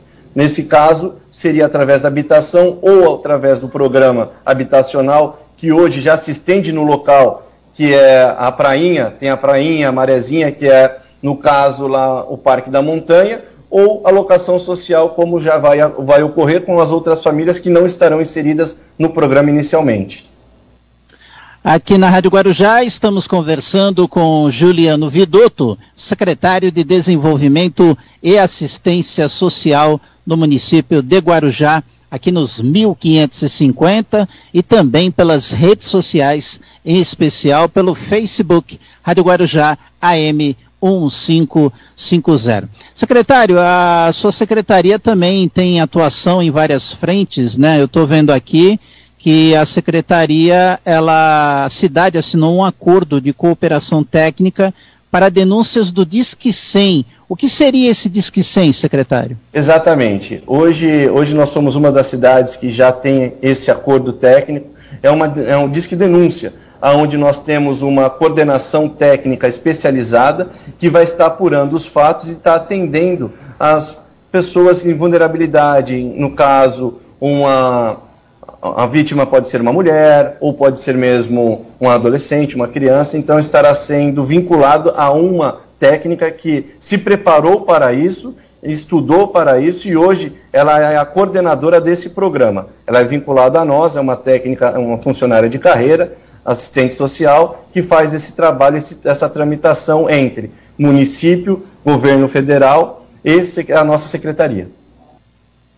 Perfeito, então, é uma, um serviço importante esse, é, está muito, sendo celebrado. Muito importante, muito importante, Pode continuar, secretário. É muito importante, é, vale salientar que poucas cidades já aderiram a esse programa, o Disque 100, aqui na nossa região. Nós temos feito trabalhos aí onde estamos saindo na frente em muitas em muitas frentes de trabalho, como, por exemplo, é, nesse último ano nós fomos pioneiros na realização lá do nosso alojamento provisório para moradores de rua. Hoje já estamos com abordagem noturna também na cidade para atendimento dos próprios moradores de rua, algo que antes não, não existia. Nós já colocamos em nosso município também, até para ofertar mais esse número que vem crescendo devido às condições atuais socioeconômicas que estamos vivendo esse período de pandemia e já inclusive né secretário eu queria até abordar foi importante o senhor ter abordado isso essa questão dos moradores de rua né nesse momento de pandemia esse aumento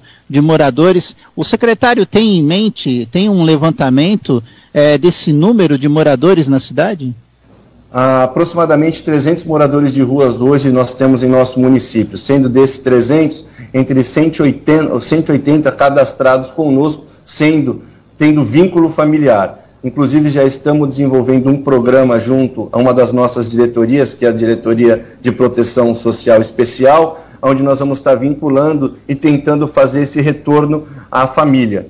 Né? Nós já, já encontramos, já diagnosticamos quais são os pontos principais aonde eles ficam, já está tudo mapeado, e agora vamos estar conversando com a família para tentar um tratamento adequado junto com a Secretaria de Saúde, que também nos fará dar o suporte, assim como a própria segurança, enquanto a gente faz a nossa abordagem. Perfeito. É, eu lembro muito bem, secretário, é, nós tivemos aí, é, acho que foi o ano retrasado, não foi? O ano passado, aquelas chuvas fortes nos morros da cidade, ali na barreira do João Guarda, também Exatamente. no Morro do Macaco Molhado. 2 de março do ano passado. No ano passado, né? Então. E houve aí essa mobilização é, da estrutura da prefeitura para atender essas famílias que foram atingidas, né? Seus barracos foram atingidos nestas regiões. É, nesse momento ainda tem famílias sendo atendidas pela secretaria, Sim, não só pela nossa secretaria, mas sim também pela Secretaria de Habitação, onde eles estão no programa né, da locação social. O, a nossa família, a nossa secretaria faz o atendimento às famílias através de vínculo familiar pelo CRAS, da, da Enseada, que fica localizado muito próximo ali à barreira do João Guarda, outros que são, outro CRAS é o CRAS Morrinhos, que também tem atendido muita gente que estava no Morro do Macaco, e nós também temos o pessoal que sofreu com as enchentes, tanto em Vicente de Carvalho quanto no Perequê, são atendidos pelo CRAS Enseada e pelo CRAS VC, né, de Vicente de Carvalho. Nós temos esse vínculo familiar, temos o CREAS também, onde atendemos casos mais específicos e sigilosos, através dos nossos psicólogos e assistentes sociais. Então, nós temos dado, sim, atenção a alguns casos específicos e pontuais. Secretário, caso. o senhor quer destacar mais algum trabalho sendo desenvolvido pela secretaria? Fique à vontade, secretário. Tem a, a verdade, hoje o governo da gestão Walter Suman tem desenvolvido várias frentes de trabalho em parcerias. Hoje nós somos uma secretaria que trabalhamos em conjunto, não só com a Secretaria de Habitação, com a Secretaria de Convivência Social que é a CDCOM, mas também com o Fundo Social de Solidariedade, que tem um trabalho muito bonito, muito gratificante aqui dentro do nosso município. Então hoje há uma ponte, há um elo muito forte entre a nossa secretaria, juntamente com o Fundo Social, haja vista que há uma semana atrás, no último dia 9, com, com o incêndio, nós tivemos aí o total apoio do Fundo Social para estar chegando até essas famílias através da, da cesta básica.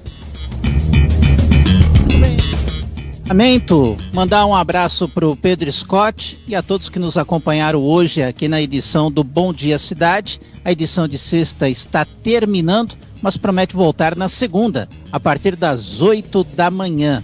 Você que nos acompanhou pela TV, tanto pela TV Guarujá como pela Guaru TV, a programação das emissoras de TV seguem com a sua programação normal aqui na Rádio Guarujá a notícia volta ao meio-dia com o Rotativa no ar.